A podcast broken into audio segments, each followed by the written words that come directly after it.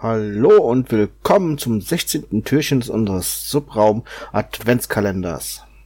Heute möchte ich mich mit einer Mission befassen, die schon im Jahre 2014 gestartet ist und dieses Jahr quasi ein Zwischen, ja, zwischen Zwischensieg erfolgreich abgeschlossen hat, ein, ein Zwischenschritt erfolgreich abgeschlossen hat. Und zwar geht es um die Hayabusa 2 Sonde, eine japanische Sonde, und zwar ganz genau eine Asteroidensonde. Diese Hayabusa 2 Sonde, was auf Deutsch ungefähr Wanderfalke heißt, ist ein Projekt der japanischen Weltraumagentur JAXA. Die Raumsonde Hayabusa wiegt 600 Kilogramm, hat eine Startmasse von 600 Kilogramm und besitzt in seinem Inneren vier kleine Rover.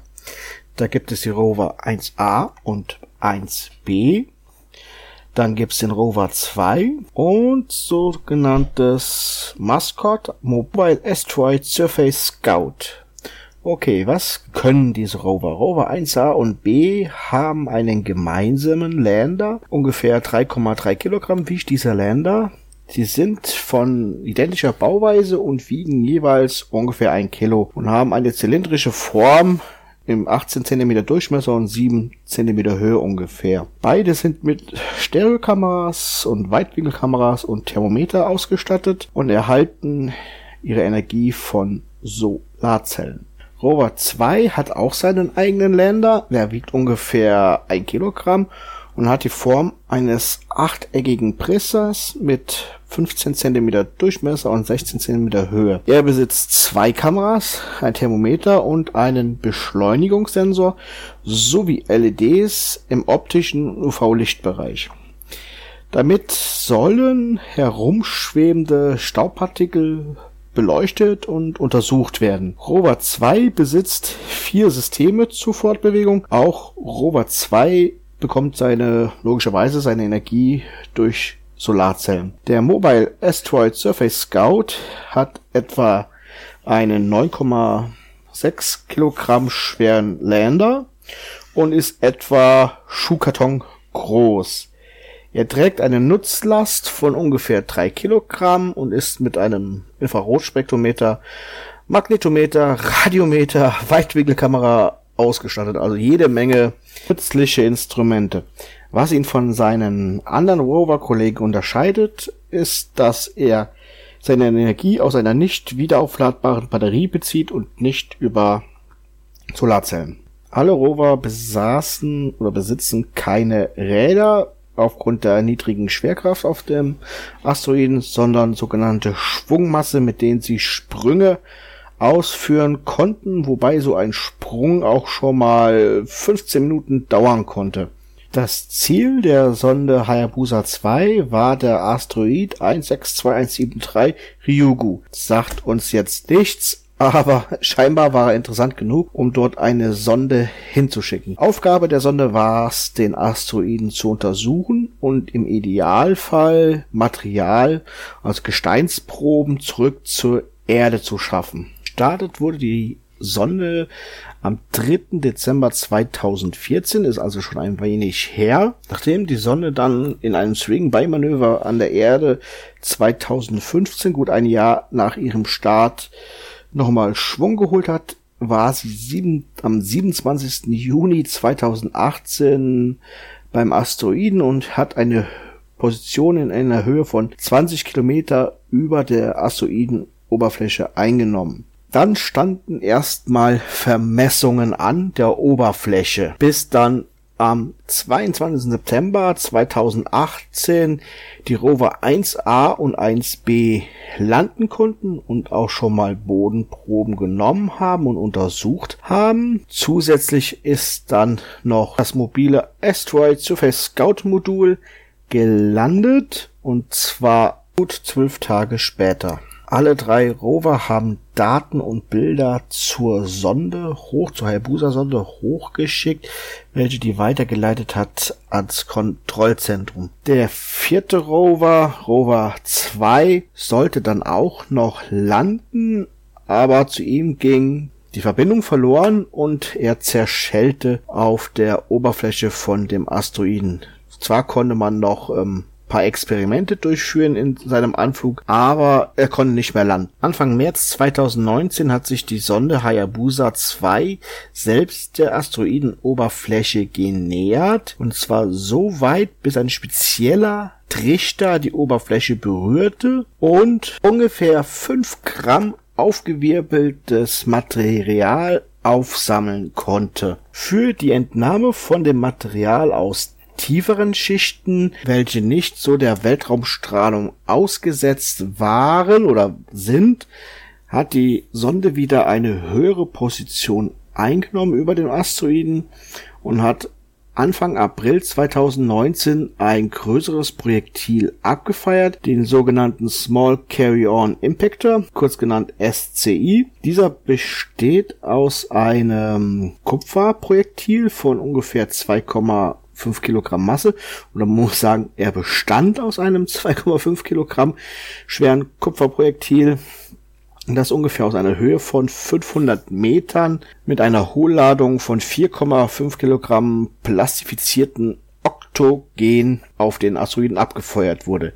Was ist Oktogen? Werdet ihr euch sicherlich auch fragen. Ich habe natürlich nachgeschaut, was Oktogen ist und sagen wir so, es ist der Trivialname für den Sprengstoff, den ich nicht aussprechen kann. Aber wenn euch interessiert, wie der Name von Oktogen ist, wie der Sprengstoff heißt, schaut in die Show Notes, da könnt ihr versuchen, den Namen von dem Sprengstoff selber mal auszusprechen. Okay, die Sonde hat dieses Projektil abgefeuert, hat auch noch eine Kamera dazu entlassen um den Impact zu beobachten. Während diese Kamera den Impact beobachtet hat, hat sich die Sonde Hayabusa 2 auf die Rückseite von dem Asteroiden begeben, um geschützt zu sein von herausgesprengtem Material. Wäre natürlich doof, du schießt das Projektil ab, erhoffst dir Material aus tieferen Schichten und zerstörst dir die Sonde mit dem herausgesprengten Material. Innerhalb der nächsten zwei Wochen nach dem Impact ist die Sonde zurückgekehrt zu dem Krater, zu dem etwa zwei Meter großen Krater, den sie herausgesprengt hat oder freigesprengt hat und hat mit einem Greifarm Material aufgenommen. Damit ist auch schon quasi die Hauptmission der Hayabusa-Sonde bei dem Asteroiden 162173 vorbei. Die Sonde hat sich am 13. November 2019 auf den Rückweg zur Erde gemacht. Die Lander und Rover sind auf dem Asteroiden verblieben. Jetzt war die Rückreise der Sonde auch erfolgreich. Kurz vor dem Vorbeiflug der Sonde an der Erde hat die Sonde am 5. Dezember ihre Kapsel gelöst welche dann mit einer Geschwindigkeit von ungefähr 12 Kilometer pro Sekunde in die Erdatmosphäre eingetreten ist und am 6. Dezember in einer Höhe von ungefähr 10 Kilometer ihren Fallschirm geöffnet hat und eine Ortung per Radar ermöglicht hat.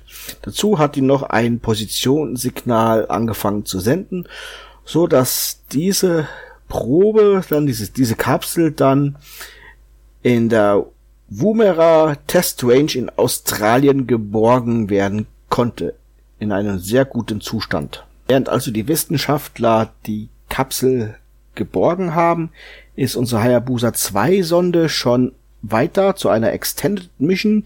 Und zwar hat sie ein Flyby an dem Asteroiden 2001 CC21 im Jahre 2026 im Juli ungefähr und soll dann nach zwei weiteren Swing-Bys an der Erde soll sie 2031 bei dem Asteroiden 1998 KY26 ankommen und diese auch noch untersuchen. Aber kommen wir zu der wertvollen Fracht der Hayabusa 2 Sonde, dem Probenbehälter.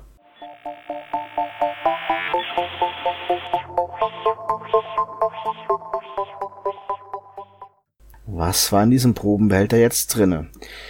Dieser Probenbehälter hat die Wissenschaftler doch überrascht, weil er sehr viel voller war, als diese erhofft haben. Die Forscher gehen davon aus, dass das Material, welches sich in diesem Behälter befindet, ein Alter von ungefähr 4,6 Milliarden Jahre hat. Die ersten Untersuchungen sollen Mitte 2021 beginnen, zwar mikroskopische, mineralogische und geochemische Untersuchungen. Das soll alles schön behutsam gemacht werden, damit auch ja nichts davon verloren geht. So wie es üblich ist, mittlerweile international stellt die Weltraumagentur JAXA auch der NASA und anderen Forschern Material, Probenmaterial zur Verfügung, um dort dran zu forschen. 2021 wird, glaube ich, für die Forscher ein interessantes Jahr. Zwar die Forscher, die sich mit diesem Material beschäftigen dürfen und es untersuchen dürfen. Und ich kann nur für die Forscher hoffen, dass sie auch neue Erkenntnisse gewinnen können.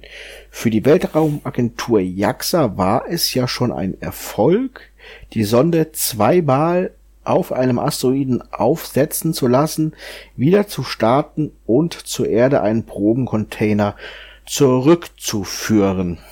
Sollte es im Jahre 2021 neue Erkenntnisse geben, werden wir sicherlich das Thema nochmal aufgreifen und darüber berichten.